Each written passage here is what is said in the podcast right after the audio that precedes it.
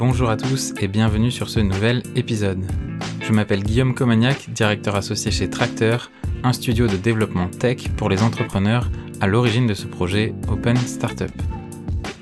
J'ai le plaisir de partager avec vous chaque semaine des conversations avec des entrepreneurs et plus largement avec des acteurs de l'écosystème startup.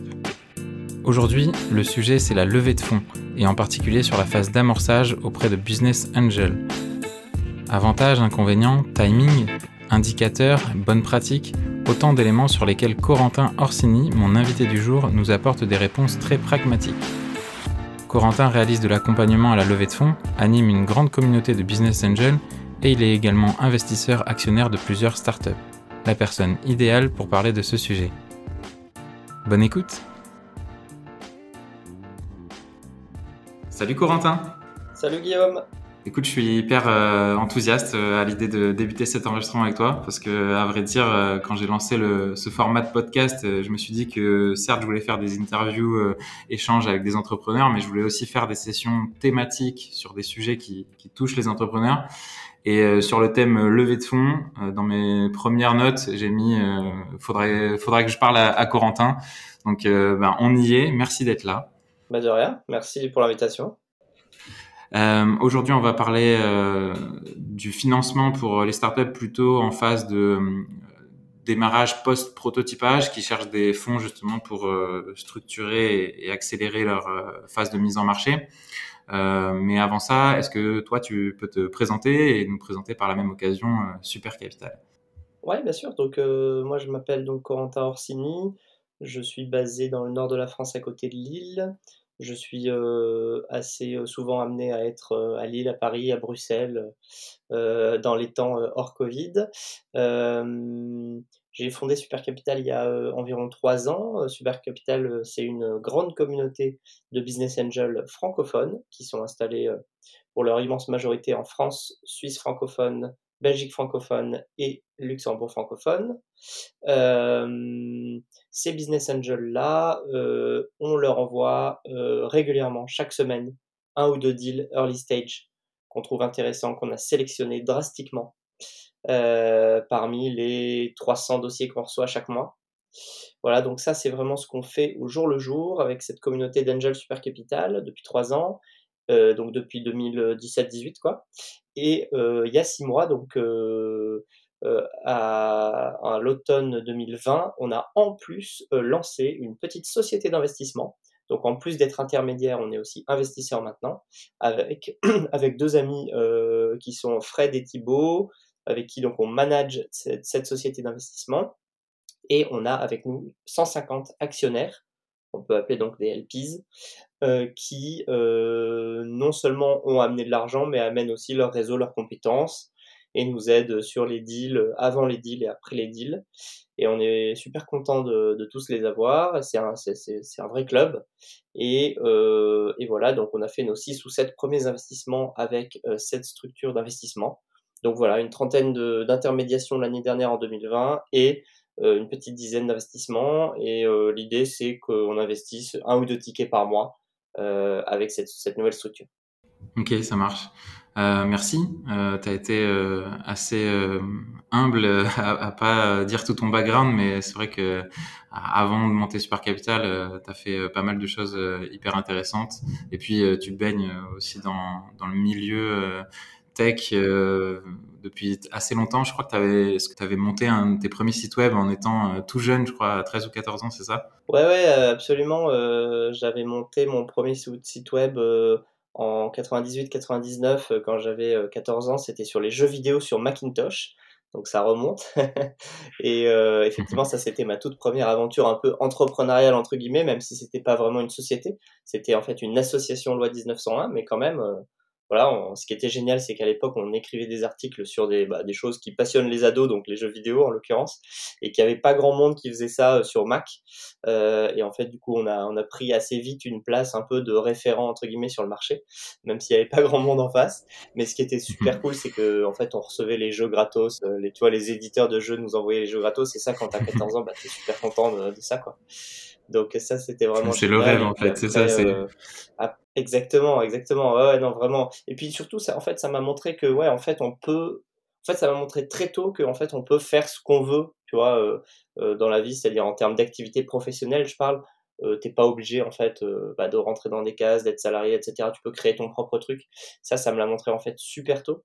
Euh, à l'époque déjà, on était full remote d'ailleurs en 98, puisque en fait on s'est jamais rencontré physiquement. On était cinq entre guillemets associés et un peu partout en France et en Europe et, et on faisait ça en full remote.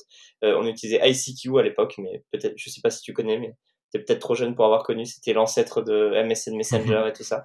Si, si, si, si. Bon, bah top. Et, euh, et voilà. Et donc, euh, non, bah, on s'éclatait bien. Cool, eh ben merci. Euh, on va revenir donc sur sur ce sujet investissement. comme je disais, on va parler de cette phase plutôt de, de démarrage. alors il y a, y a des, un vocabulaire qui est vraiment dédié à, tout ça. On parle de pré-seed ou seed ou donc euh, amorçage ou pré-amorçage en, bon français. Et euh, dans ce cercle-là euh, des investisseurs, il y a trois grandes familles. Il y a ce qu'on appelle la love money, qui, qui, sont la famille, les amis, les, les, proches. Il y a les business angels, donc ça c'est vraiment ce que tu connais parfaitement et parce que tu animes cette communauté de business angels comme tu nous le disais. Et euh, souvent dans un temps après, il y a ce qu'on appelle les, fonds d'investissement ou private equity, qui comprend euh, les capital euh, risques, les VC ou euh, capital de développement, bref, je vais pas tout citer. Est-ce que pour qu'on ait tous un, bon niveau de compréhension de tout ça, tu peux nous expliquer les, les grandes différences qu'il y a euh, sur ces grandes familles d'investisseurs Ouais, écoute, euh, les grandes différences, donc d'abord effectivement les friends and family, donc comme leur nom l'indique, c'est les amis et la famille. Euh, donc ça, c'est des gens qui euh, vont investir des petits tickets, quelques, quelques milliers d'euros ou quelques, quelques dizaines de milliers d'euros parfois. Euh, et en fait, ça va servir à effectivement lancer la société au tout démarrage. bon, là, l'idée, c'est que c'est vos amis et votre famille, donc certes, ils n'ont pas envie de perdre leur argent, mais ils sont pas non plus là pour faire fortune, quoi. c'est surtout bah, parce qu'ils croient en vous et qu'ils veulent vous soutenir, qui viennent généralement. après, les business angels, bah, eux, ils sont, ils sont là euh, pour vous soutenir, certes, mais ils sont quand même là pour, vous, pour gagner de l'argent euh, à la base, même si c'est pas leur métier. Euh, les business angels, généralement, 99% des business angels, ils font ça par, euh, euh, par passion, entre guillemets, de l'entrepreneuriat, c'est-à-dire qu'ils font ça à côté de leur job. Généralement, ils sont chefs d'entreprise ils font ça à côté. et ils veulent effectivement gagner de l'argent avec ça, faire des multiples, et puis aussi vivre des aventures entrepreneuriales par procuration, on va dire. Euh, mais il y en a très très peu des business angels qui sont très structurés avec une équipe et tout. Il y en a vraiment très peu. Euh, L'essentiel, ils font ça un peu en amateur entre guillemets ou en semi-pro. Euh, et par contre, les VC, effectivement, les investisseurs en capital risque ou cap dev, là, ils sont eux très structurés. C'est leur métier à plein temps, full time, tous les jours de, l'année. Ils sont payés pour ça et ils investissent évidemment des plus gros tickets. donc euh, quand on dit, on disait euh, les friends and family quelques milliers d'euros, les business angels quelques dizaines de milliers d'euros ou centaines de milliers d'euros pour les plus gros, et les VCs investissent plusieurs centaines de milliers d'euros, voire plusieurs millions d'euros euh, dans des tours de table plus gros et pour des boîtes plus matures. Ouais, bon, de toute façon, pour cette phase-là, j'essaierai aussi d'avoir un invité dédié. on y reviendra plus plus tard, mais là le but était de, de se concentrer déjà sur cette première phase-là. merci là pour nous avoir donné euh, ce, euh, cet état des lieux. Tu, tu parlais de, des business angels qui euh, voilà, sont, sont comment dire, passionnés aussi et qui veulent aussi quand même gagner de l'argent. En général, ils, ils, ont, ils estiment un retour sur investissement à un horizon de combien Est-ce qu'il y a une moyenne là-dessus? Bah ouais, si tu veux, eux, leur rêve, ce serait de, ce serait de sortir des, des boîtes dans les 3, 4, 5 ans. Ouais. Et en réalité, quand ils sortent, c'est plutôt dans les 5, 6, 7, 8 ans, tu vois. Mmh Donc c'est vraiment un horizon de temps très long euh, parce qu'il y a assez peu de liquidité jusqu'à présent. Euh, c'est-à-dire des, des, événements de liquidité, c'est difficile pour un BA de sortir euh, aujourd'hui d'une boîte, mais ça, ça change beaucoup depuis ces 3-4 dernières années, euh, puisqu'il y a des grosses séries B maintenant qui se font en France, des gros tours de gros VC de plusieurs dizaines de millions d'euros, et là, évidemment, à ce moment-là, les business angels, ils peuvent sortir donc ça, ça fait un événement de liquidité supplémentaire par rapport à ce qui existait avant. Et puis en plus de ça, euh, euh, bah, il y a de plus en plus d'acquisitions. Et donc, évidemment, au, moment des acquisitions, ils peuvent sortir. Il y a aussi parfois le fondateur qui peut racheter les parts. Si, si la boîte se, porte super bien et est très rentable, le fondateur peut s'endetter pour racheter les parts des, des angels et, tout le monde est content. Donc, il y a de plus en plus de portes de sortie aujourd'hui. parce que l'écosystème grandit en maturité, etc. Il y a aussi des, des, des super initiatives sur le marché secondaire, donc la revente d'actions d'employés ou de premiers business angels, comme l'initiative de Dealcab, par exemple, de ton confrère euh, Mathieu Stéphanie, notamment, mhm. euh, qui, a, qui, a, qui, a, lancé ça récemment pour, euh, pour tu sais, pouvoir vendre et acheter des, des, des actions de belles scale-up françaises et européennes comme Cityscoot ou d'autres, d'autres belles boîtes du, du même genre. donc voilà, il y a de plus en plus d'initiatives et ça, c'est vraiment intéressant. Top. Je précise juste que pour les personnes qui n'auraient pas suivi, quand on va dire BA, parce qu'on va souvent dire euh, ce mot-là, c'est Business Angel. ouais, BA, ou parfois on dit euh, Angel ou Angel Investor. Voilà. Sur un processus classique de levée de fonds euh, auprès de Business Angel, donc toi, tu es hyper familier parce que c'est ton métier tous les jours, très, de façon très pragmatique, qu'est-ce qui se passe entre le moment où euh, tu as euh, un entrepreneur qui te contacte en disant euh, voilà, je me sens assez mature pour ouvrir mon capital et lever des fonds, j'ai envie d'accélérer, et le moment où l'argent il est littéralement sur le compte en banque de, de la startup. Ouais. Est-ce que tu peux nous partager ça? Donc là, il va se passer pour les plus rapides, vraiment que j'ai vu, hein, six semaines.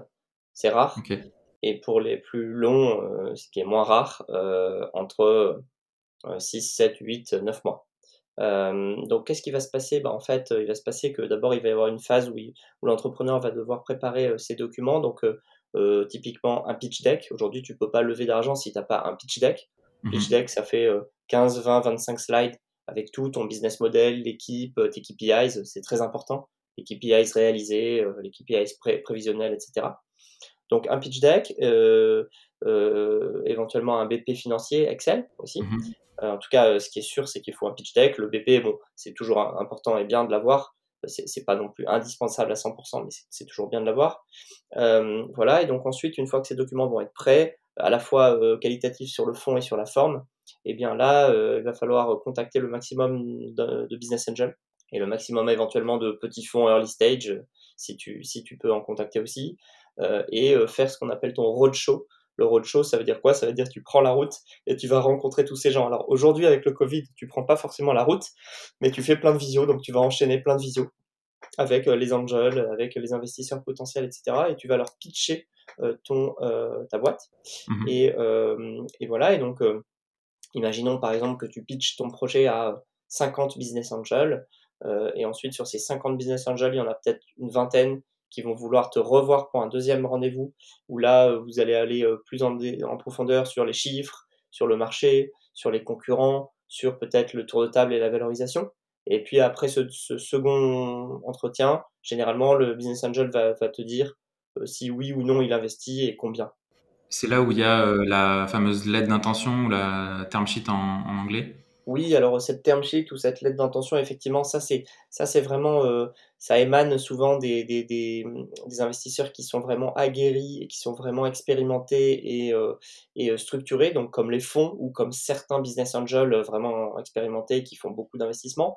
Donc là, effectivement, sur une telle lettre d'intention ou term sheet, on va retrouver un peu les éléments principaux du deal avec la valorisation, combien ils vont investir, quelles vont être les conditions principales du pacte d'actionnaires. Mmh euh, donc ça, c'est soit le BA qui va euh, euh, écrire cette lettre, soit c'est son avocat, soit un peu plus souvent, c'est l'entrepreneur avec son avocat qui lui-même va bah, rédiger une term sheet et la partager, en fait, la faire circuler aux investisseurs potentiels. Ou bien s'il y a un fonds dans le tour de table, c'est le fonds et c'est l'avocat du fonds qui va, qui va faire ça. Donc ça peut émaner à la fois de l'entrepreneur et ou des investisseurs, d'un ou des investisseurs, qui vont un peu se mettre d'accord autour de cette lettre. Ok. Euh, et donc là, quand tout le monde est d'accord euh, sur les modalités, en fait, euh, parfois, et en grande partie, mais là encore, tu, vas certainement me dire que c'est uniquement pour ceux qui sont bien structurés, il y a une phase dite de vérification, ou pour reprendre encore un anglicisme de due diligence, où là, il y a tout un tas de vérifications, c'est ça? Ouais, exactement, toutes ces vérifications donc qu'on appelle euh, les due diligence, donc c'est des audits en fait. Hein. Mmh donc là encore, euh, alors euh, ceux qui sont le plus structurés comme les fonds vont le faire. les business angels, ça dépend des, desquels. il va y avoir des business angels qui vont investir des gros tickets et qui vont vouloir faire eux-mêmes leur propre due deal, et d'autres qui vont être plutôt followers et qui vont pas les faire, et qui vont se reposer sur les due deals faites par les autres. Et du coup, qu'est-ce que ça veut dire ces due deals? Ça veut dire en gros, bah, ils vont les investisseurs potentiels vont appeler les clients de l'entreprise en question pour savoir si les clients sont satisfaits du produit, sont satisfaits du service client, etc. Mhm. Ça, c'est une première couche de due deal. Ensuite, la deuxième couche de due deal, ça peut être la technologie. Est-ce que la technologie, elle est robuste? Est-ce que le développement, il, s'est bien réalisé? Comment? Etc. Donc là, euh, typiquement, euh, soit le business angel, il est, il est capable de faire ça tout seul, il va le faire. Soit il va demander à des amis de le faire, soit il va, il va demander à, des, à un cabinet professionnel de le faire, il va le rémunérer pour ça.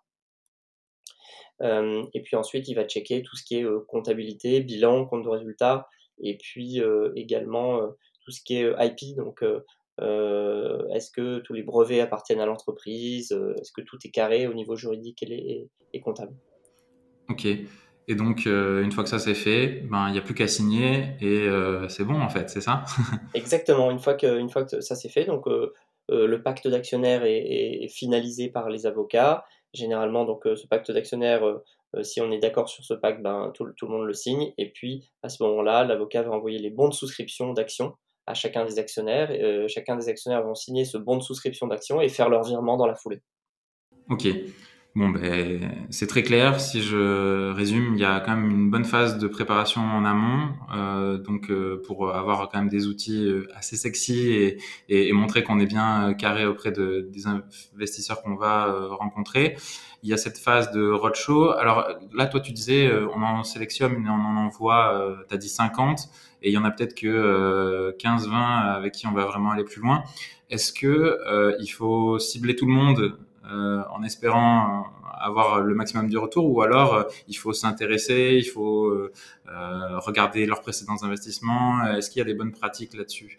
Et puis certainement là-dessus aussi, tu vas me dire, c'est pas juste on écrit un mail et, on espère avoir un retour. comment ça se passe sur ce premier, contact avec l'angel?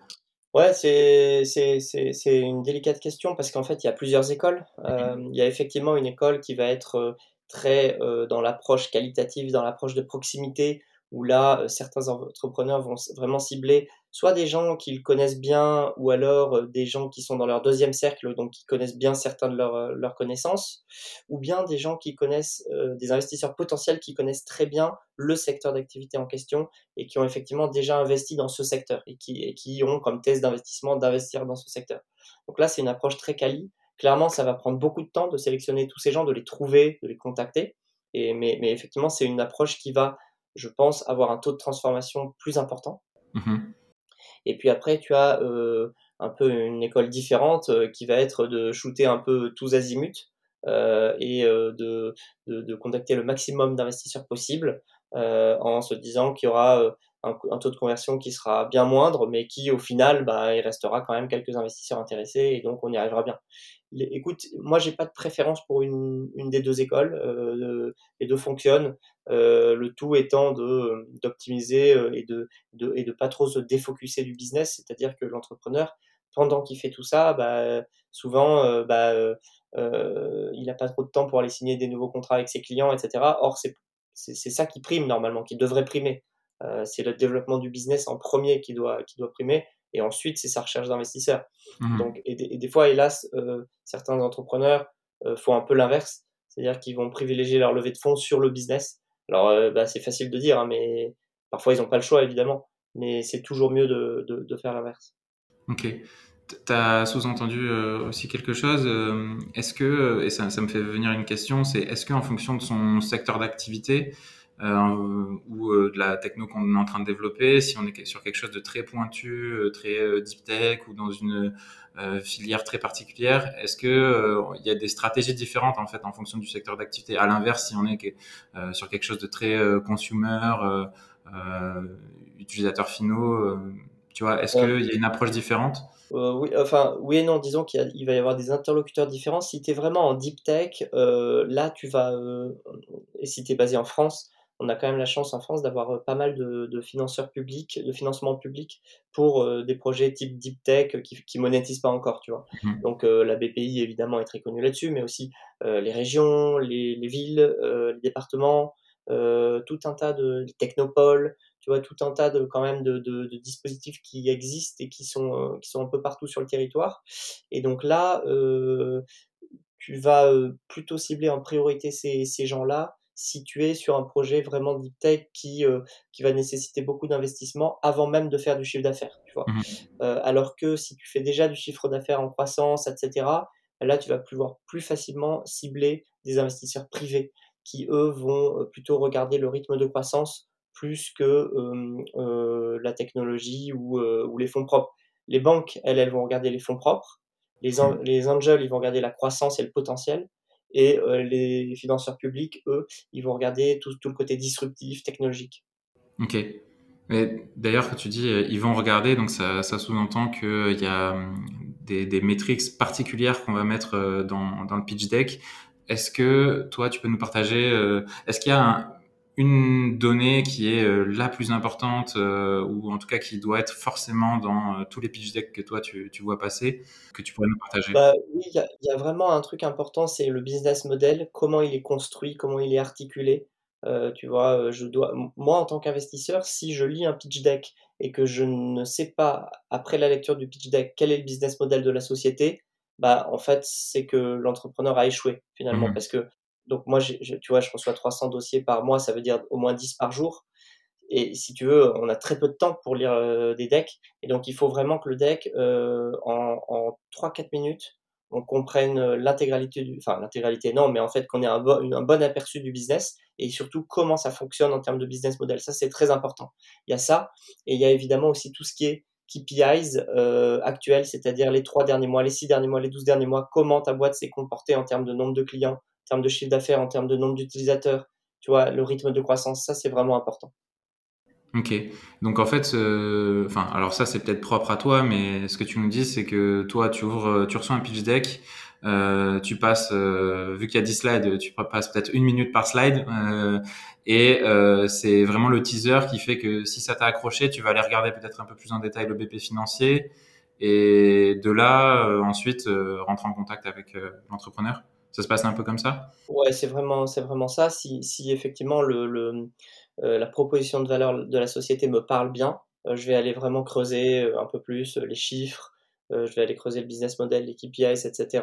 Et puis je vais regarder bien sûr l'équipe qui est derrière. Et puis là, je vais effectivement demander à parler à l'entrepreneur. Mais le, comme tu dis, le premier truc qui va vraiment m'attirer, c'est est-ce que la proposition de valeur, elle me parle, le marché, il me parle, et donc est-ce que je pense qu'il y a un truc intelligent à faire sur ce marché-là? Euh, et par rapport aussi à ce que j'ai vu passer comme autre dossier sur le marché, etc. Tu vois, si je vois un truc que j'ai déjà vu 100 fois, bah, je me dis, aïe, bon, encore un truc, euh, un énième truc sur ce sujet. Et là, il y a deux options. Soit bah, c'est, il fait exactement la même chose que tout le monde, en tout cas sur le papier, je me dis, bon, bah, tant pis, euh, je passe. Ou alors je me dis, ah tiens, justement, celui-là, il a un truc très différent par rapport aux 100 autres que j'ai vus. Et là, j'ai envie de lui parler, j'ai envie de le voir. Tu mmh vois euh, donc ça, c'est vraiment un truc euh, qu'il faut comprendre. Et c'est très difficile pour un entrepreneur, c'est de se mettre dans la peau d'un investisseur qui reçoit plein, plein, plein de dossiers sur tous les sujets possibles et imaginables. Et c'est ça, en fait, c'est quand tu es entrepreneur, tu es en concurrence avec d'autres entrepreneurs qui sont sur des secteurs d'activité complètement différents au tien. Et donc, euh, c'est ça qu'il faut comprendre, c'est que le business angel, il a le choix entre investir dans des fusées ou investir dans euh, euh, je sais pas, euh, une solution qui euh, enlève le papier dans l'entreprise, ça n'a strictement rien à voir. Et pourtant, il va considérer les deux, parce qu'en fait, les deux boîtes sont à peu près sur des niveaux de maturité, tu vois, similaires, font des revenus à peu près similaires. Donc, du coup, qu'est-ce qui va, qu'est-ce qui va faire que le BA va, en choisir une ou l'autre? C'est des éléments de valorisation, c'est évidemment la qualité de l'équipe, mais la qualité de l'équipe, c'est aussi subjectif. Donc, il y a mmh plein, plein, plein, il y, a, il y a vraiment tellement de paramètres qui rentrent en jeu que c'est difficile de comparer, en fait. Ouais, et puis aussi, c'est son, c'est pour ça qu'on parle euh, de smart money euh, dans, quand on parle de business angel, c'est aussi son appétence sur le sujet. Euh, parce que il peut investir, mais euh, comme tu le disais, il faut qu'il y ait voilà un background de son côté aussi qui fait qu'il va être légitime pour potentiellement apporter autre chose que son argent, mais aussi peut-être du réseau, peut-être des conseils. c'est ça aussi.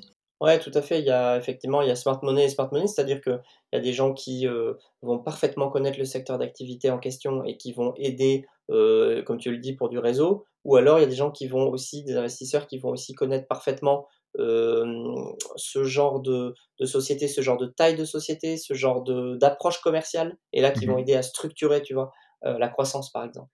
Ok. donc là, on a vu un peu les, les éléments indispensables pour euh, démarrer.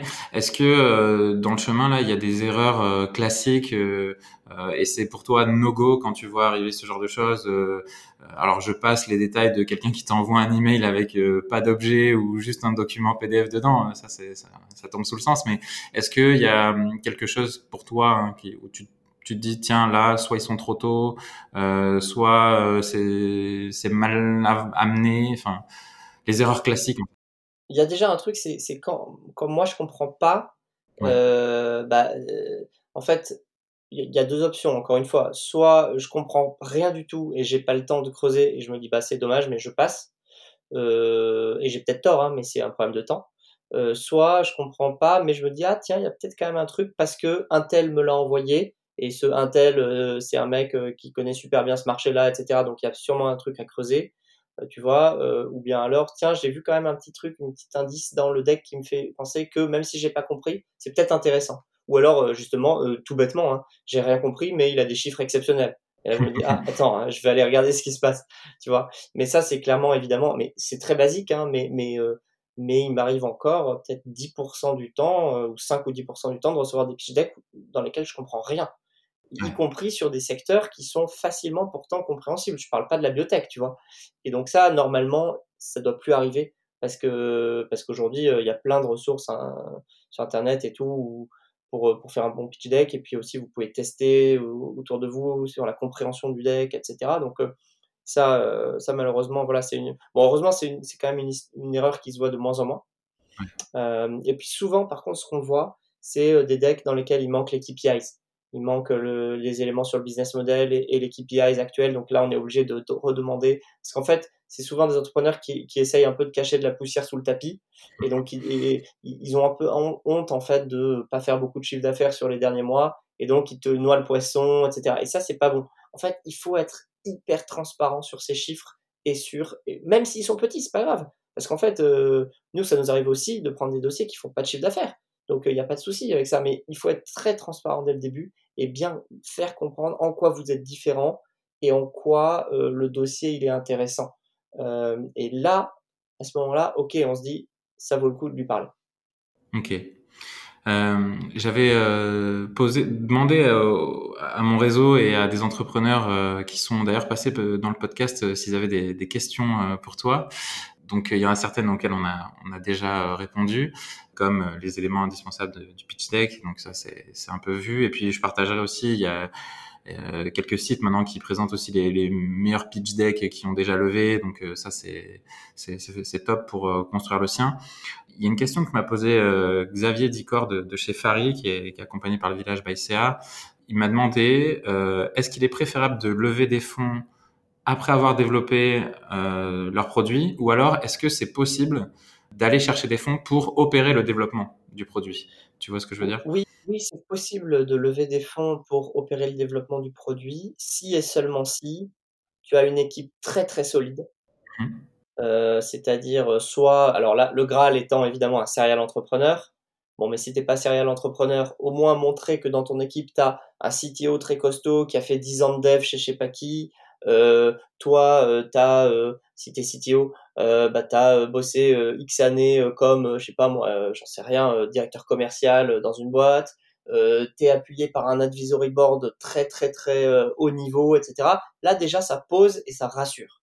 Mmh euh, et ensuite, si tu as une roadmap produit très claire, et puis ensuite évidemment une valorisation plutôt plutôt basse, puisque aujourd'hui il y a, y a rien d'autre que l'équipe.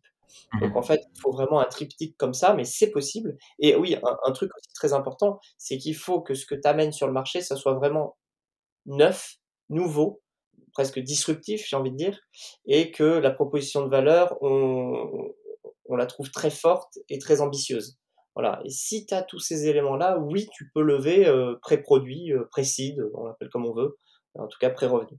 Oui, surtout si euh, c'est tu es sur un, un, modèle qui est euh, par essence peut-être pas scalable, c'est-à-dire que tu as, du chiffre d'affaires parce que euh, tu réponds aux problèmes que tu as identifiés mais de façon un peu euh, manuelle, j'ai envie de dire, et que tout l'objectif de, de la levée, c'est de développer le produit qui va te permettre d'automatiser et, et, scaler ta proposition de valeur. Là, c'est dans ce cas-là, c'est faisable.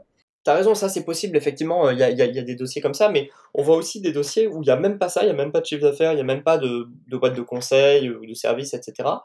Et il y a simplement une équipe qui est, qui est constituée, mais euh, on voit que, euh, tu vois, je, pense par exemple notamment à une, une fondatrice d'une boîte récemment euh, qu'on a aidé à lever de l'argent auprès d'Angel, et tu vois, cette nana-là, elle crée une boîte sur un domaine qui est assez technique, mmh mais le fait est qu'elle a passé 10 ans euh, salariés euh, à des hauts niveaux dans des boîtes qui maîtrisent parfaitement ces sujets-là, qui non seulement maîtrisent parfaitement ces sujets-là, mais en plus ont besoin de la brique qu'elle développe.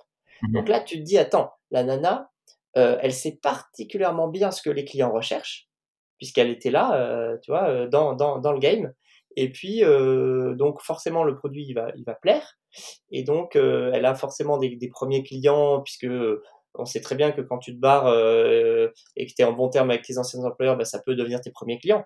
Donc tout ça, tu vois, imbriqué l'un dans l'autre, euh, font dire que euh, bah oui, ça peut être un bon deal intéressant, surtout si je rentre sur une valo assez basse aujourd'hui, euh, bah, le prochain tour, euh, ça va forcément augmenter et donc, donc ce sera intéressant. Mmh. Tu viens de parler de deux choses qui, sur lesquelles j'ai envie de rebondir. Alors, peut-être les traiter euh, séparément.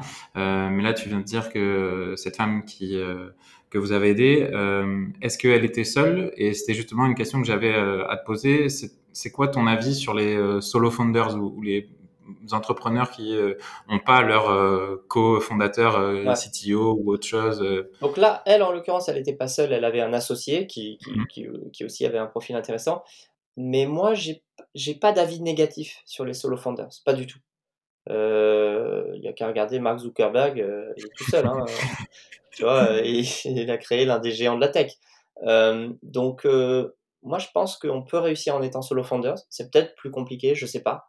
Euh, oui, peut-être que statistiquement, les gens qui sont plusieurs ont plutôt tendance à mieux réussir, euh, mais c'est une moyenne et c'est des stats, et donc ça veut dire qu'il y a aussi des exceptions. Donc euh, voilà, moi j'ai vu des cello fondeurs euh, construire des boîtes démentielles euh, et euh, qui sont devenues très grosses, euh, rentables, intéressantes, qui se sont vendues cher, etc. Donc j'ai pas de souci avec les solo. Ok, ça marche. Bon, ça rassurera ceux qui nous écouteront et qui sont peut-être seuls pour le moment. Et de manière générale, excuse-moi, mais de manière générale, en fait, dans le monde de l'investissement, je trouve que honnêtement, il y a tellement de paramètres différents dans la réussite ou, ou, ou, l'échec d'un projet que en fait c'est moi je trouve ça je me questionne toujours un peu sur la rigidité des principes d'investissement dans les tests d'investissement tu vois euh, les gens qui disent ok nous on investit que en B2C ou que en B2B ou que euh, justement quand il y a trois fondeurs ou que tu vois moi je comprends pas en fait euh, ouais. tu vois alors là où je peux comprendre attention c'est euh, quand un, euh, des investisseurs disent on investit que dans tel secteur ou tel métier parce qu'on le connaît parfaitement bien. Ça, je comprends très bien parce qu'ils vont apporter que de la valeur là-dedans et euh, ok.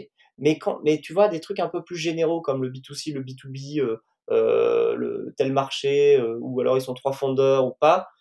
Honnêtement, je comprends pas et je pense qu'honnêtement, il se, il se coupe de plein de, de pépites potentielles. Ouais, mais je suis assez d'accord avec toi. Euh. Après, en plus, moi, je suis pas du tout euh, dans le monde de l'investissement, mais j'aperçois que il y a certains dogmes qui sont un peu en train de s'effondrer, et tant mieux parce qu'il y, y, a aussi euh, comme tu le disais, ben, un écosystème qui se structure et aussi une nouvelle génération d'investisseurs qui euh, sont un peu moins euh, old school euh, et donc qui ont un peu moins de réflexes d'investissement plus, plus tradis. Et, et, notamment, je l'ai vu quand ben, j'étais au Canada. en Amérique du Nord, le dogme j'investis que s'il y a un CTO, par exemple, pour, le, pour les startups il est aussi en train de s'effondrer dans le sens où ben, il y a un tel avènement aussi euh, euh, du no-code ou de, des projets qui démarrent un peu low-tech. En fait, si tu as déjà prouvé que euh, tu étais capable d'aller chercher du chiffre d'affaires, de convaincre des clients, que tu avais euh, une bonne traction, euh, oui, t'as pas de CTO, mais c'est pour le moment peut-être que tu vas aller chercher la rockstar CTO en, faisant la levée de fonds. Euh, donc euh, ouais, j'ai vu apparaître ça. Je, je sais pas ce que tu en penses là-dessus. Et puis à titre personnel, ça m'intéresse parce que tu le sais, avec Tracteur, on joue aussi un peu le rôle de, de CTO externalisé. Donc j'aimerais bien avoir ton regard bien sur sûr. les tendances qu'il y a là-dessus. Écoute, ouais, c'est intéressant comme euh, comme point parce que tu vois, euh, on a vu début 2019, euh, on a accompagné une boîte et cette boîte-là, donc justement, c'était un solo founder, tiens, c'est un exemple marrant, un double exemple, un solo founder, et il n'avait pas de CTO, et il avait tout en externe. Et on est allé voir des fonds, et les fonds ont trouvé le dossier intéressant, mais ils ont tous dit, ah, il n'y a pas de CTO, on n'y va pas. Et, et, après, on est allé voir des angels, et là, les angels, euh, il y en a plein qui y sont allés, tu vois, qui ont, qui ont investi. Donc effectivement, là, on, on, on, touche un peu du doigt euh, cette différence-là que tu évoques. Et euh, les business angels, ils ont eu en fait, euh, ont été euh, plus pragmatiques en, en, se disant, ok, il y a déjà un produit qui existe. Certes, c'est pas le produit parfait. Certes, c'est pas l'équipe parfaite en interne, mais ça fait le job et ça fait un beau volume d'affaires. Donc, quand on aura les moyens, bah, on embauchera un CTO rockstar et, voilà, et, jusqu'à présent, on peut très bien s'en passer, et encore pour les prochains mois. Donc, c'est une approche en fait très pragmatique, moi qui me va bien et qui me correspond très bien personnellement. Maintenant, je euh, je dis pas que c'est euh, la vérité absolue, hein, euh, et les ici ne font pas du tout que des conneries, évidemment. donc, donc, euh, s'ils disent qu'il faut un CTO, euh, ils ont certainement des bonnes raisons de le croire et de le penser. Mais euh, voilà, moi, c'est pas trop, c'est pas forcément ma philosophie. Et, mais encore une fois, attention, il y a dossier et dossier, c'est-à-dire que si tu te lances sur un dossier hyper tech, hyper compliqué, et que tu n'as pas de CTO dans les associés, bah, comment tu vas faire en fait enfin, euh, tu vois, je, suis d'accord avec toi. Mais par contre, si tu es sur un modèle, euh, on va dire ça, ça s'est traduit euh, avec, je sais pas, ou une marketplace, ou voilà, le, modèle de revenu est assez clair et lisible. Ouais, c'est ça. As déjà une communauté, oui. En l'occurrence, c'était une marketplace, effectivement, et tu vois, ils, utilisaient des, des, des, des, briques un peu techno qui existaient un peu sur le marché, avec une bonne agence, etc. Et ça faisait le job. Et tu vois, jusqu'à 1 euh, ou 2 millions de volume d'affaires, écoute, euh, ça fait très bien le job. Et puis après, bien sûr, on ira au-delà et on, et, on, et on, embauchera un CTO. c'est cool. Mais en effet, ça rejoint ce que tu disais avant. Il n'y a pas de vérité et euh, tous les modèles sont possibles. Et, et, puis après, ça force à l'entrepreneur d'aller convaincre les personnes que oui, il est dans la bonne voie et la, et la bonne direction. Exactement. Je reviens juste sur, euh, vu que tu, on, a parlé de cette, femme que vous avez accompagnée, euh, je suis obligé de te poser la question euh, autour du sujet du financement pour les startups portées par des femmes. On l'a vu, il y a eu des chiffres qui sont parus grâce au collectif La Sista. Quel regard toi tu portes sur ce phénomène et qu'est-ce que tu peux nous dire sur, sur ce sujet-là je sais que ma euh, question n'est pas forcément très précise, mais euh, ouais, bah, j'attends pas une réponse particulière de ta part, mais vu que tu es un peu plus au cœur du, dans l'œil du cyclone, euh, tu, tu pourras peut-être nous dire si ça évolue et, qu'est-ce qui se passe. Ouais, écoute, moi, ce que je vois en fait, bah, bon, évidemment, enfin, je fais le constat comme, tout le monde, hein, qu'il y a assez peu de femmes CEO qui lèvent de l'argent, etc. Euh, si je regarde un peu sur les deals qu'on a fait en 2020, je pense qu'on est bien supérieur, nous, euh, chez, chez Super Capital. Alors, je, je sais pas, je pense que c'est complètement le fait du hasard, mais euh, je pense qu'on est à, au moins à deux, deux ou trois fois, un taux deux ou trois fois supérieur de, femmes entrepreneurs. Donc euh, euh peut-être on peut, on peut euh, espérer y voir un signe du, marché qui est en train de changer, je sais pas. Mais en, même temps, sur 30 deals, c'est difficile à dire. On, on représente pas une part assez importante du marché pour le dire. Mais écoute, moi j'ai l'impression d'en voir de plus en plus. Voilà, est-ce que ça, est-ce que, est-ce que c'est une réalité statistique? Pour l'instant, je, je, suis incapable de te le dire. Et moi, en tout cas, en early stage, j'ai j'ai l'impression que j'en vois un peu plus que effectivement sur les grosses séries B, etc. Mmh. Donc, est-ce que ça veut dire que dans 3, 4, 5 ans, bah, il y aura des, du coup, euh, ça va suivre son chemin et il y aura euh, de plus en plus de grosses séries B euh, avec des femmes? Bah, J'imagine que oui. En fait, en tout cas, de ma fenêtre, j'imagine que oui. Maintenant, est-ce que ça va se vérifier? J'en sais rien. Ok, ça marche. Question sur le timing, je reviens là-dessus, sur, plus sur le processus de levée de fonds je rencontre parfois des entrepreneurs qui lèvent des fonds peut-être pour les mauvaises raisons, ou en tout cas que moi je perçois comme des mauvaises raisons. C'est parce que ils arrivent un peu à court de liquidité et là ils se disent bah faut que j'aille euh, trouver de l'argent parce que sinon euh, c'est euh, la vie ou la mort. J'ai l'impression que c'est pas une bonne raison, à toi de me dire. mais en gros, voilà, à quel moment on juge que c'est le bon moment? Tu vois, est-ce que à partir d'un certain seuil de chiffre d'affaires ou à partir d'un certain seuil de euh, je sais pas, où humainement on, on, a besoin de recruter euh, fort, euh, ou alors partir à l'international, tu vois. C'est quoi la question du timing en fait? Bah, D'abord, c'est vraiment, il faut vraiment pas que ce soit automatique. de lever des fonds, il y a plein de très très très belles boîtes qui ont réussi à se développer incroyablement bien sans jamais lever un euro.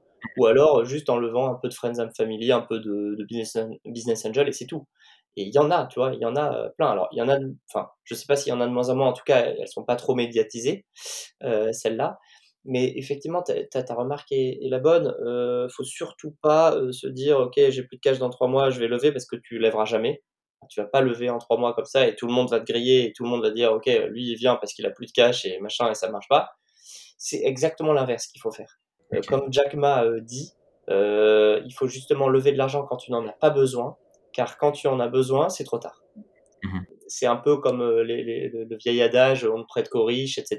Euh, euh, c'est un peu cliché, mais c'est c'est aussi, il y a quand même une part de vérité. C'est-à-dire que ce qu'il faut faire, c'est que toi, entrepreneur, tu traces ta route, tu développes ta boîte, et il faut absolument que tu fasses comme si ta boîte, tu allais la développer de A à Z sans jamais lever un euro. Tu dois te débrouiller avec tes clients avec éventuellement un peu de dette bancaire, un peu de dette BPI, pourquoi pas, bon, peu importe, mais en tout cas, tu dois te débrouiller le plus euh, organiquement possible, d'accord? Et si avec ça, tu arrives à faire de la croissance, tu vois qu'il y a encore, tu en as encore beaucoup sous le pied, etc., là, tu peux te dire, ok, je vais ajouter du carburant pour aller encore plus vite. C'est ça la démarche d'une levée de fonds. Et c'est pas, ok, aujourd'hui ça marche pas, je vais lever des fonds et ça va marcher avec des fonds. Non, c'est faux.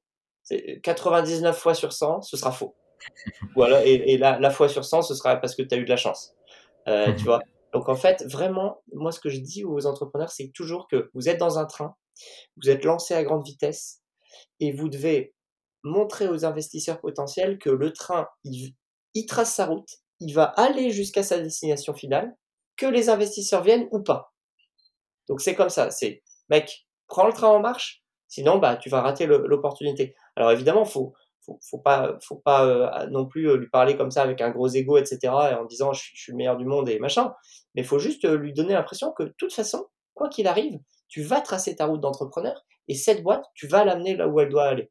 Tu vois et là, ça change complètement. Mais attention, il faut que ça reflète une réalité. C'est-à-dire que si dans deux mois, tu prends un mur, bah non, bah c'est mort. voilà, donc en fait, avant de lever des fonds, il faut euh, faire de la croissance, structurer une équipe, euh, être vraiment une, société crédible et intéressante. Et à ce moment-là, tu pourras mettre du carburant en plus. Il faut juste le voir comme du carburant.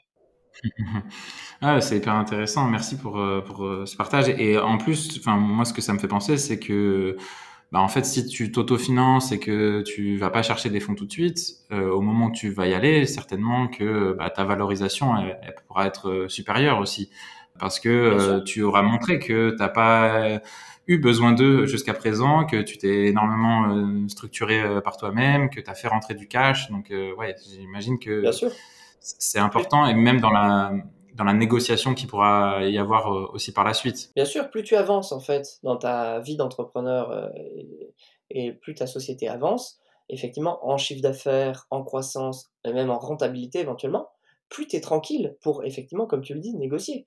Parce que si tu es rentable et que tu as 10 investisseurs qui toquent à la porte pour investir, en fait, toi, c'est toi qui maîtrises le timing, c'est toi qui maîtrises les négos, tout ce que tu veux. Toi, tu es tranquille, tu as ton temps, et tu dis, OK, ces mecs-là, je vais les faire rentrer à telle condition et à tel moment. Et, mais pour arriver là, bah, évidemment, il faut avoir une boîte dans laquelle beaucoup de gens veulent investir, donc une boîte sexy, qui a soit des forces actives technologiques, soit une forte croissance, soit qui est euh, la cible désignée de plusieurs acquéreurs potentiels, tu vois. Ok. Tu as dit, euh, il, va à grande vitesse, là, le, train, il atteindra sa destination. Est-ce que, euh, malgré tout, on peut lever pour amorcer un pivot ou c'est quand même risqué? C'est une bonne question. alors, si, si la boîte va bien, en termes de chiffre d'affaires, de croissance, etc., ça va bien, mais qu'on se dit stratégiquement, il faut vraiment faire un pivot parce que, sinon, dans trois ans, on ira dans le mur, ou euh, on fera juste une petite PME et nous on veut pas faire une petite PME. Ok, là très bien. Si par contre on est déjà dans la merde et qu'on doit faire un pivot euh, pour euh, question de vie ou de mort, plus compliqué. Ok. juste avant aussi, on, parlait du besoin, mais comment on l'estime ce besoin en levée de fonds? C'est-à-dire que est-ce qu'on doit se projeter en disant cette levée-là va m'accompagner sur un, deux ans Et comment on détermine un, un juste montant? Est-ce qu'il y a un peu une formule assez générique, tu vois, que, que tu pourrais nous partager? Oui, en fait, euh, en fait, il y a un marché, il y a un marché du financement, il y a, un marché des levées de fonds. Donc, euh, je vais parler de celui de la France parce qu'on est, on est en France. Donc, c'est à peu près valable en France et en Europe. Euh, aux US, c'est très différent. On va dire en France et en Europe continentale, en gros, pour une levée early stage de business angel, tu vas lever entre 200K et 2 millions mmh en equity, d'accord? Entre 200K et 2 millions, et tu vas, tu vas te diluer d'à peu près une vingtaine de pourcents, 20-25% sur ce premier tour de table. Si ta boîte est vraiment exceptionnelle et que tout le monde a envie d'investir, tu vas te diluer seulement de 10 ou 15%, évidemment, mais, et tu vas lever beaucoup. Mais en gros, c'est ça un peu le range. Et aujourd'hui, le range d'une levée de fonds euh, en, valorisation en France, c'est entre 1 et 5 millions d'euros à peu près. Euh, je parle des, vraiment des levées early stage avec des angels. Hein. Mhm. Entre 1 et 5 millions d'euros de valorisation et entre 200K et 2 millions de levée de fonds, de tour de table. Ça, c'est vraiment euh, le marché aujourd'hui. Euh, aux US, c'est plutôt, euh, plutôt deux fois ça. On va dire que les valos early stage, c'est entre 5 et 10 millions. et puis les gens vont lever entre 500K et 3-4 millions, tu vois. En early stage, donc c'est à peu près le double. Mais, mais voilà un peu donc les, données de marché. Et après, comment tu estimes bah, ton besoin? Bah, C'est aussi par rapport à ta taille aujourd'hui, quel, est ton MRR aujourd'hui, quel est ton CA, quel, est ton nombre de clients, quel est ton rythme de croissance, très important. Ça, ça va déterminer ta valo et combien tu peux lever. Combien aussi tes concurrents ont levé en France? Euh, combien, euh, euh, ouais, quel est le multiple un peu de, de valo sur le marché, tu vois, pour ton business model, etc. Et ouais, j'entends. et, et, sur, admettons, j'estime que j'ai besoin de 1 million sur deux ans. Est-ce que vaut mieux potentiellement faire euh, une première levée de 500 sur la première année et une deuxième année relever 500 ou vaut mieux aller tout de suite chercher euh, mon si tu peux aller chercher si tu peux aller chercher un ticket d'un million tout de suite, euh, c'est bien d'aller chercher un million tout de suite parce que bah, tu vas te diluer qu'une seule fois et puis en plus tes efforts tu vas les faire pendant 3-4 mois une fois et pas deux fois parce que refaire un deuxième tour bah, c'est en fait ça, prend presque autant de temps que le premier parce que les entrepreneurs se disent toujours ah, le prochain tour ça, me prendra moins de temps et d'énergie mais en fait c'est jamais le cas euh, quasiment jamais le cas. Donc en fait, c'est toujours mieux de, lever un tour euh, gros d'un coup dès le début, mais encore faut-il en avoir les capacités. Les capacités, ça veut dire les bons metrics, la bonne croissance euh, et suffisamment d'investisseurs euh, intéressés. Parce que 1 million en equity en France avec des angels, c'est beaucoup. C'est un gros tour. Tu vois, nous, chez supercapital.fr, le, le, tour de table moyen, c'est 600K. Mmh ok. 600K qui doivent supporter euh, en equity et qui euh, sont là pour accompagner euh, justement cette phase d'accélération de cette phase d'amorçage là. Et du coup, c'est c'est quoi les, les objectifs que vous que les angels mettent sur sur ce ticket moyen là C'est quoi qui est attendu comme KPI à atteindre? Ouais. Ce qui est attendu dans les 12, 18, 24 mois, c'est éventuellement d'aller faire une série A auprès de VC, euh, et donc, c'est euh, de faire, euh, en gros, pour schématiser et vraiment vulgariser le truc, atteindre 100 cas de MRR. Si, tu arrives à atteindre 100 cas de MRR, tu commences à être dans le radar des VC, donc tu commences à voilà, être attractif pour ces gens-là. Donc ça veut dire que si tu investis aujourd'hui sur une boîte qui fait 20, 20 ou 30 cas de MRR, bah, il va falloir faire x4, x5 en, en 12, 18, 24, 36 mois. On, a dit euh, MRR, euh, je crois qu'on n'a pas défini l'acronyme, mais c'est euh, le Monthly Recurring Revenue ou revenu mensuel récurrent. Donc c'est une donnée hyper importante pour, pour les angels en effet. Et, dans MRR, il y a bien, comme tu l'as très bien dit, recurring. Donc ça veut dire que c'est du revenu récurrent. Attention, du chiffre d'affaires normal non récurrent, ça se valorise pas du tout autant que du MRR et ça s'appelle pas du MRR. Mmh. Notamment pour une startup qui, en démarrage, pourrait avoir un modèle un peu hybride entre euh, je fais du conseil pour faire rentrer du cash et j'ai un peu de recurring. Euh, Ce qui sera vraiment regardé par les euh, investisseurs, ce sera uniquement le récurrent et euh, ils vont pas prendre forcément en compte le, le chiffre d'affaires, on va dire, plus ponctuel, euh, même si ce chiffre d'affaires-là est quand même notable, c'est juste qu'il euh, est peut-être dépendant d'une personne, et si cette personne-là s'en va, euh, ben, il rentrera plus. C'est ça. Et surtout, moi, investisseur, j'investis sur un business model donné, un business model cible, business model que je connais bien, et non pas sur plusieurs business models. Donc en fait, j'investis sur le business model du SaaS, ok, très bien. Je sais que le SaaS, ça, se paye entre 4, 5, 6 fois le revenu récurrent annuel. Parfois 10 fois, ou parfois 20 fois même aux US, etc. bref, mais je sais que le revenu conseil, ça se paye même pas une fois les revenus annuels. Ou, ou, alors, effectivement, comme tu le dis, même zéro, c'est-à-dire on ne regarde même pas. Ok. Une dernière question, euh, et puis après je te, je te demanderai euh, si tu as des, des, ressources à nous partager particulières. Euh, enfin, en vrai, j'en ai encore plein, mais j'ai envie qu'on reste sur une, première étape un peu introductive. Et déjà, merci pour tous les partages. Ton avis sur quelque chose qui se démocratise beaucoup, enfin en tout cas moi je le vois dans, dans le réseau de startups qui, qui cherchent des, à augmenter leur capital, c'est le, le crowd equity. Donc c'est le financement participatif mais approprié au monde startup, on va dire.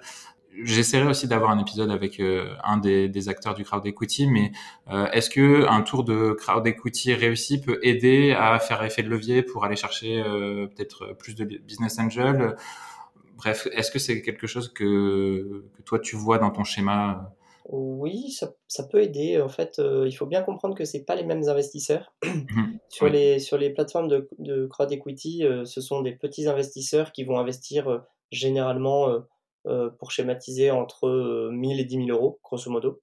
Euh, alors que les, entre guillemets, les vrais business angels, ils vont investir entre 10 000 et 100 000, des tickets de 10 000 et 100 000. Donc c'est à peu près 10 fois ce qu'on trouve sur les plateformes de crowd equity. Donc ça peut être complémentaire ou ça peut être effectivement une séquence, ça peut se suivre.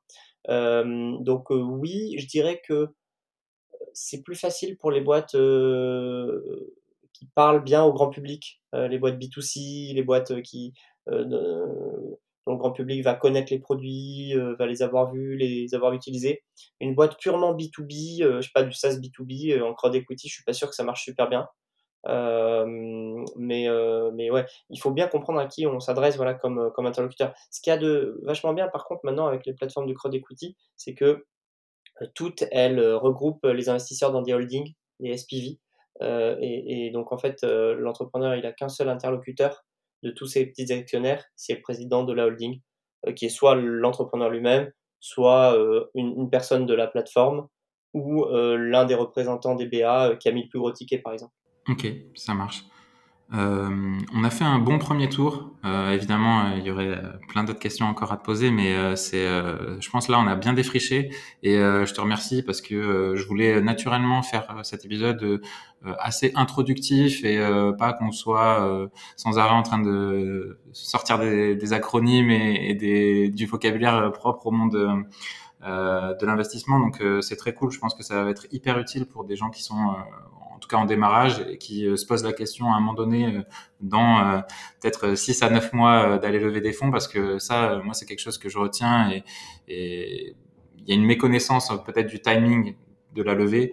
Beaucoup de gens pensent qu'en 3 mois, c'est faisable, alors qu'en fait, non, ben, il faut bâtir une vraie relation et, vraiment travailler cette phase-là de en amont de, de, pitch deck, de même on n'a pas parlé mais de la phase tout simplement de pitch parce que vous pouvez avoir un super beau pitch deck et, arriver devant les investisseurs et, puis euh, vraiment être hésitant et pas arriver à convaincre. Mais bon, ça normalement quand on est arrivé là, on se prépare.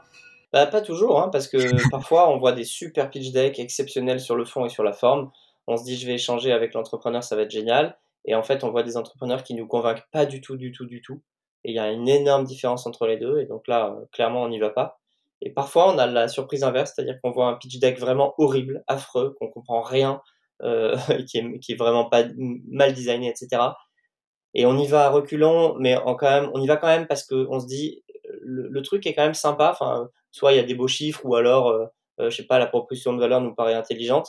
Et là, on rencontre des entrepreneurs exceptionnels et qui nous euh, et, là on se dit ah ouais non mais en fait euh, j'aurais été vraiment bête de pas lui demander de, de, mise en relation juste parce que le deck était, était pas beau mais, mais mais il faut vraiment bien comprendre que parfois ça peut nous, nous faire passer à côté de pépites quoi. Ça marche. Est-ce que j'ai oublié quelque chose que tu aimerais dire Non, bah, écoute, tu avais parlé des ressources. Moi, il y a, y a, une bible dans l'angel investing, l'investissement donc en early stage, qui s'appelle Angel de Jason Calacanis. Jason Calacanis, c'est euh, un investisseur californien qui, a, qui est célèbre pour avoir investi dans au moins six sociétés qui sont devenues des licornes comme Uber, euh, Calm, Headspace, Robinhood, des choses comme ça. et donc il est assez génial parce qu'il a, alors il est assez contrasté aux États-Unis, c'est-à-dire que certains l'adorent, certains le détestent, mais en tout cas son livre est très pratico-pratique, très mmh pragmatique à l'américaine, et c'est vraiment très intéressant parce que si tu veux te lancer comme angel aujourd'hui, bah tu lis ça, bah tu as 80% des clés pour le faire. Génial. Ben, je partagerai ça. Euh, je partagerai bien évidemment bah, le site de supercapital.fr et, ou .vici parce que maintenant vous avez les deux. Ouais, les, les deux. .fr c'est la communauté d'Angel et .vici c'est notre fonds. Ok. Euh, pour les personnes qui veulent euh, te contacter, euh, donc elles peuvent passer par ces sites-là. sinon, tu as LinkedIn et tu veux peut-être partager, je sais pas moi, ton mail ou quelque chose. Ouais, complètement. Ils peuvent m'ajouter sur LinkedIn sans problème. Et puis il y a mon mail sur supercapital.fr, donc c'est co@supercapital.fr, très simplement. Donc si on a une demande spécifiquement pour se faire accompagner sur euh, une levée de fonds, euh, les personnes qui te contactent, c'est pas euh, juste salut Corentin, mais vaut mieux déjà arriver avec les éléments dont tu m'as parlé, c'est-à-dire pitch deck et, un BP. Exactement. Exactement. Quitte à toi, tu fais aussi cette phase-là de d'accompagnement, quitte à ce que ce BP-là et, ce pitch deck-là soient retravaillés bien éventuellement. Sûr, bien sûr, bien sûr, ouais, absolument. Ok, eh ben merci beaucoup euh, Corentin, je suis vraiment content euh, de, cet échange. Euh, je te dis à bientôt. Merci à toi, à très bientôt. Salut. Salut. C'est la fin de cet épisode. Si vous êtes toujours là, merci infiniment. J'espère que vous avez passé un bon moment et si c'est le cas, vous connaissez la formule. Like, partage, commentaire, toutes ces petites actions ont un impact et peuvent m'aider et aider le podcast à se développer. Je vous donne rendez-vous très bientôt pour un prochain épisode. Pour ne pas le louper, le plus simple c'est de vous abonner. D'ici là, portez-vous bien et à très bientôt.